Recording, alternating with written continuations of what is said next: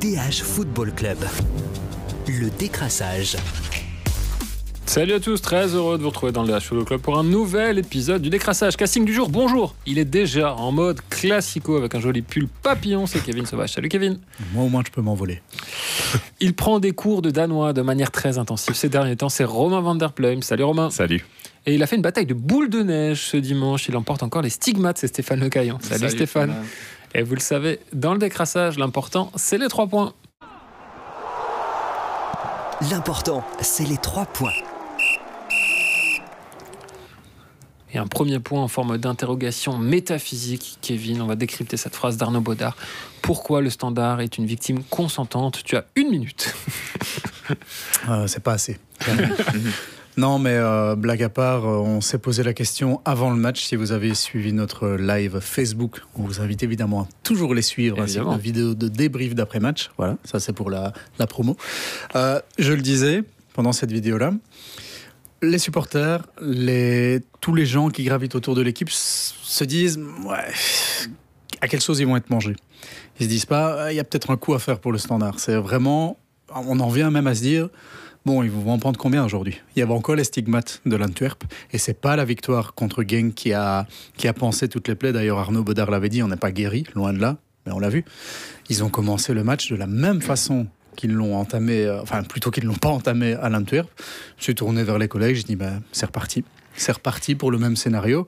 Et heureusement, Bruges n'était parce qu'il faut pas se mentir, Bruges n'était pas Bruges. bon. Oui, Euh, Bruges ça. n'était pas bon du tout. Si Bruges met un peu le, le pied sur l'accélérateur, ou si c'est une autre équipe plus en jambes, c'est 4, 5, 6-0 encore une fois, parce que le standard commence toujours très mal ses, ses matchs avec un complexe d'infériorité énorme.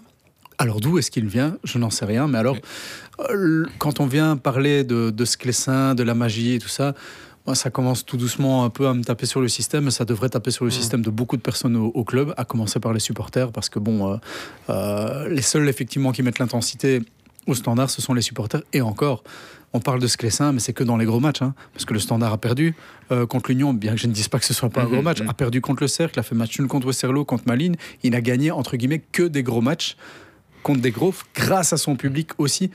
Mention quand même pour le match contre Genk, comme je l'avais dit la semaine dernière, qui était le match le plus abouti. Trois buts euh, encaissés dans le premier quart d'heure. Il n'y a que Gant et Genk qui ont fait pire avec quatre.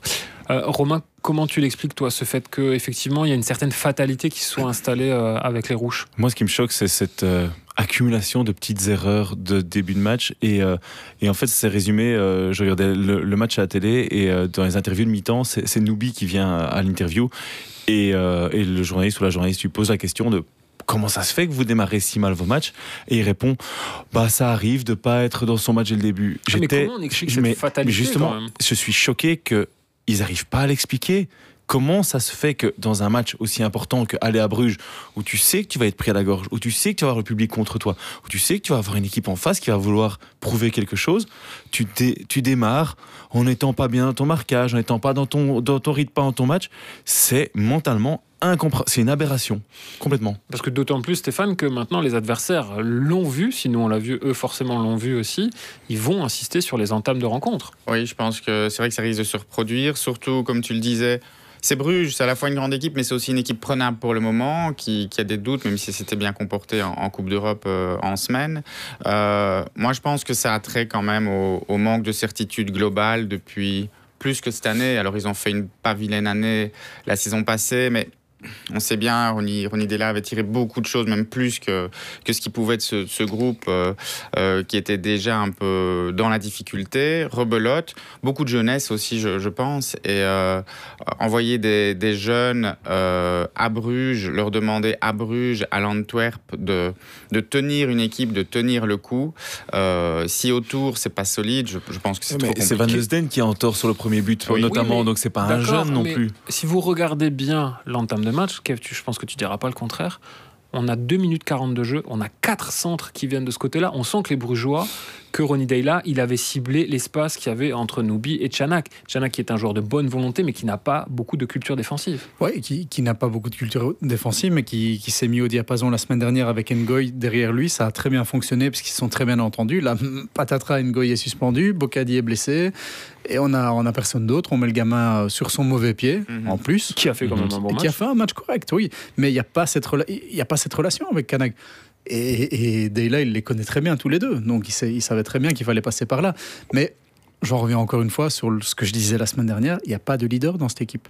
Il n'y a pas un leader, et je parle pas d'un leader technique, je parle d'un gars qui va maintenant taper du poing sur la table. Et ce problème-là, il est présent depuis des années au C'est standard. vrai qu'on a l'impression que le seul qui l'ouvre, entre guillemets, pardonnez-moi l'expression, Romain, c'est Arnaud Baudard.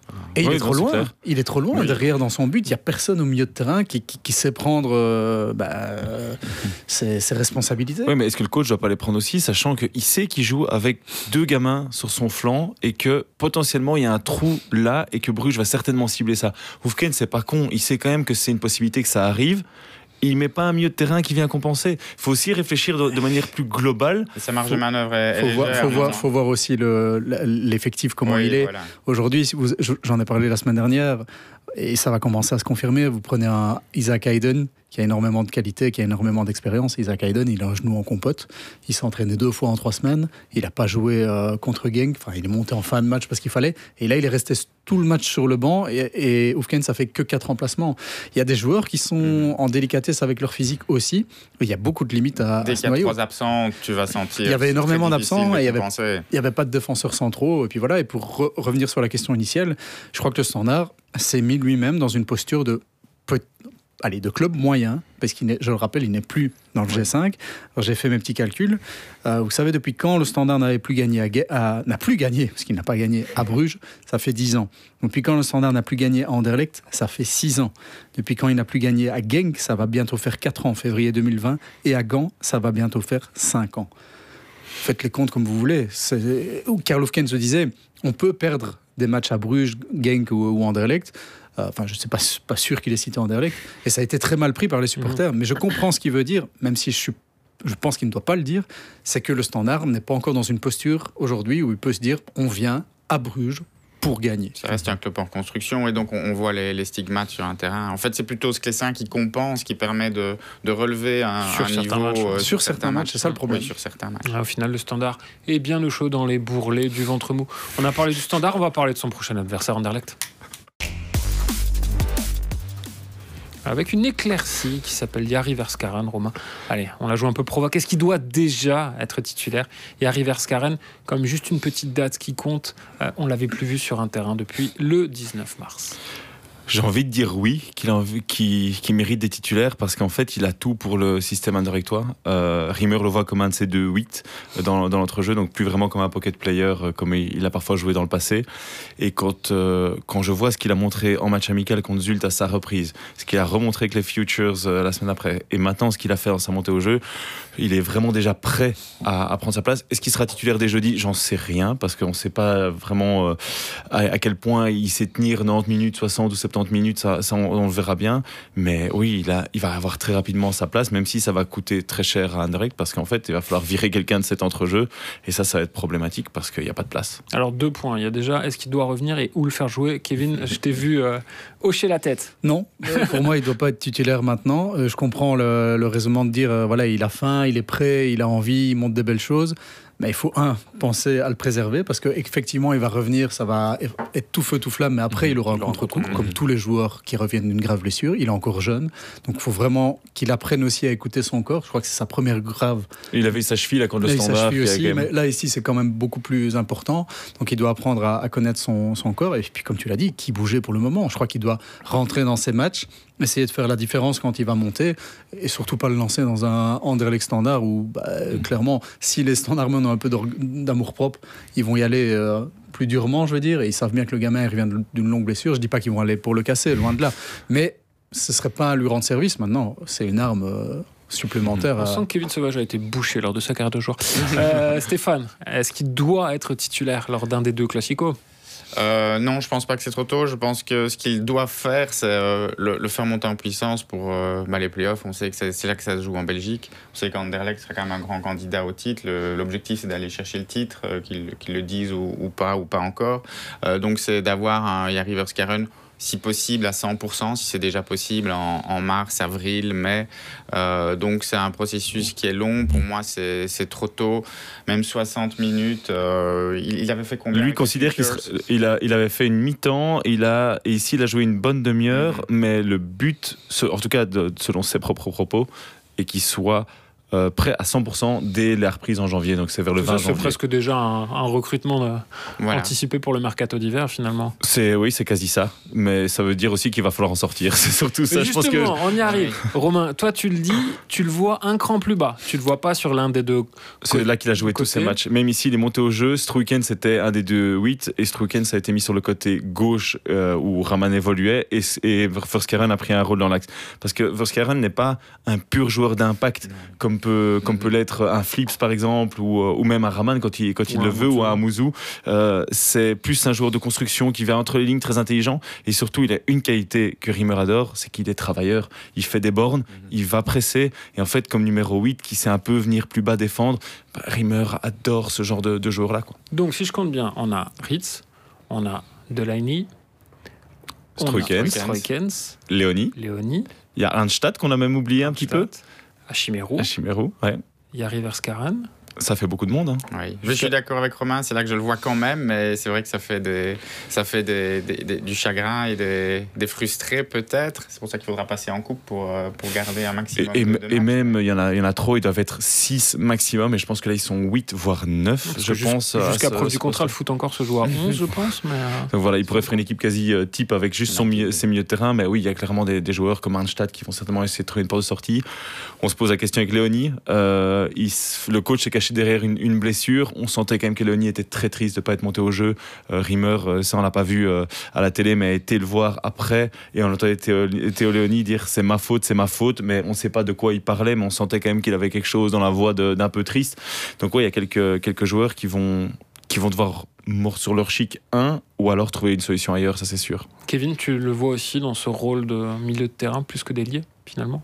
Oui, certainement. Et il va falloir aussi gérer euh, les égaux, les impatiences, les tristesses, les colères. Ça aussi, ça va être de la gestion importante pour, euh, pour Rimmer dans une course pour le titre qui est, bah, qui est lancée clairement maintenant. Et je suis d'accord avec Steph aussi. euh, il faut encore une fois le, préparer pour les playoffs. Et c'est bien que lui-même dise euh, Moi, je vise janvier, prendre le plus de temps possible en. En allant graduellement, je vais dire, pour, euh, pour être prêt pour, pour la deuxième partie de saison. Mais oui, il va y avoir embouteillage, c'est sûr. Tristesse, impatience, colère. Non, on n'a pas encore commencé à parler de- d'Amoura, on va le faire maintenant. Bon, il va finir par le mettre sur le banc. Notre ami Alexander Blessing, Mohamed Amoura. Est-ce que tu peux nous raconter un petit peu, pour ceux qui ne l'ont pas vu, euh, ce qu'il s'est passé face au cercle, Stéphane? Bah, ce qui s'est passé, c'est qu'après avoir mis le premier but contre le cercle, euh, il en met un, un deuxième qui est censé faire 3-1 à la 71e de mémoire. Et à la 73e, euh, il sort le but, pardon, le but du 3 est annulé pour un hors-jeu de, de quelques centimètres du passeur décisif. Et il était déjà prévu qu'il sorte avant le but, c'était déjà euh, commandé, on va dire. Et il est sorti bon, dans une rage non dissimulée où il a euh, jeté euh, ses gants par terre. Il even euh, s'est fait un plaisir de capter la scène jusque l'intérieur du, couloir où il a shoté dans un siège imaginaire, on va dire, direct au vestiaire sans serrer la main de personne. Clairement, ça n'a pas plu à l'Union. Ça, c'est une certitude. voilà, j'en ai eu les, échos. Je trouve que Blessing a été très malin parce qu'il ne l'a pas flingué devant, devant nous, devant les médias, micro ouvert. Il a, il a dit même s'il n'appréciait pas, mais que lui aussi, comme joueur, euh, Et était puis il y a eu cette scène euh, aussi à la fin du match quand il a fallu aller saluer. voilà, pardon, il est, il est revenu, c'est vrai, après euh, quand même faire, je sais pas s'il faut dire amende honorable, pardon, mais un petit peu saluer son coach, saluer les autres. Mais ça, ça commence à taper sur le système de quelques personnes. Ça peut légèrement agacer des, des équipiers. Bon, en plus ici, il gagne, il marque. Si à un moment ça continue, qu'il ne marque plus, qu'il ne gagne plus, là ça va vraiment énerver très fort tout le monde, un comportement très d'enfant gâté dans un club Mhm. où on met vraiment le collectif en avant. Mais ici, peut-être qu'il avait froid en fait. Qu'il avait envie de rentrer au vestiaire. Mais je pense qu'ici, en fait, c'était le match où il pouvait pas le mettre sur le banc parce que il va super vite. Amoura, c'est impressionnant. On dirait une petite mobilette comme ça avec ses petites jambes. C'est assez, Mm. assez drôle de le voir courir, mais il va tellement vite. Et face au cercle, tu sais que tu dois savoir avoir des gars qui vont en profondeur, tellement le cercle joue haut. Donc je pense qu'il a, même si Blessing avait fort envie, peut-être déjà de le, le punir et le mettre sur le banc, c'était clairement pas le match pour le faire. Ici, euh, oui, le prochain match, euh, ce sera certainement une autre histoire. Ou un petit match de coupe contre. À Beveren, euh, attention, hein, il faudra. euh, mais je pense qu'il serait temps qu'il aille faire le- un tour sur, sur le banc, effectivement, pour, pour comprendre que. En plus, on en a déjà parlé ici, il a la pléiade d'attaquants qui est à l'Union, il est celui qui est en train de prendre le plus de place. Ben, les autres aussi pourraient râler. Kevin Blessing, tu mets Mohamed Amoura sur le banc? Alors, je vais faire du copy-paste par rapport à ce que j'ai dit sur Anderlecht. La gestion des égaux pour Rimmer, ça va être la même. Non, mais on peut le voir de, sous deux prismes différents. Sous le prisme du bon, bah, le gars, il a envie de jouer, il a envie de tout jouer, euh, il est investi à mort pour son club. Et de l'autre côté, c'est le gars qui pense peut-être un peu trop à lui. Mhm. Est-ce qu'on est au début d'une petite crise, euh, je vais pas dire d'adolescence, mais parce qu'il est encore jeune aussi, mais il faudra surveiller en tout cas. Euh, maintenant, sur le banc, bah, comme tu le dis, le match de coupe arrive peut-être à point nommé pour euh, essayer de, de le faire un petit peu souffler mentalement, leur faire redescendre un petit peu sur terre. On a fait un, comparé- un comparatif avec euh, Gift Orban. Mhm. Est-ce que le comparatif va se prolonger? Parce que lui aussi est un joueur euh, compliqué à, à gérer. On pensait pas ici autour de la table, quand on parlait de lui depuis le début de saison, qu'il pourrait être euh, difficile à gérer. Je dis pas qu'il l'est. Mais bon, j'entends que c'est quand facile, même pas facile.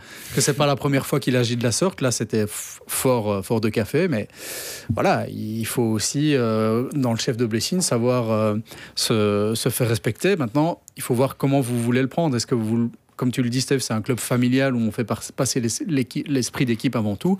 Et on sait très bien dans l'histoire du football qu'il y avait des attaquants euh, qui, qui jouaient les divas et on les laissait faire. Pourquoi? Parce qu'ils font la différence et que Mhm. c'est des gars qui vous font gagner des titres. Donc, on va voir comment il va se positionner. Soit il dit, Moi, c'est moi le boss et tu respectes tout le monde. Soit il le préserve et ça fait grincer des dents de l'autre côté, mais on accepte parce qu'il nous fait gagner des matchs. Et Mais il lui a remonté les bretelles dans l'intimité euh, des vestiaires. C'est ça que je disais, face Ouais. à nous, il l'a pas euh, descendu, disons, mais euh, de- devant, dans les vestiaires. Et après, en aparté, euh, il, lui a redit, il lui a redit les choses. Et juste pour la parenthèse, euh, finalement, c'est aussi pour ça qu'à Lugano, ça ne s'était pas superbement passé pour voilà. Amoura. Euh, clairement, il y a eu des, des échos dans ce sens que, oui, euh, il est excellent, mais il faut le gérer aussi. Et Ah c'était oui. pas facile pour nous. Ouais, et pour être, une, pour être traité comme une diva, et euh, je pense qu'on pense au même attaquant type Mbokani, qui faisait un petit peu ce qu'il voulait quand il était à Anderlecht ou à l'Antwerp, mais qui répondait sur le terrain. Mais Mbokani, il avait un statut que Amoura n'a pas encore. Il Ah. Amoura, il doit encore euh, manger des tartines, comme dirait Eric Gerets, euh, pour, euh, Mhm. pour paraphraser Frédéric Bleus. Mhm.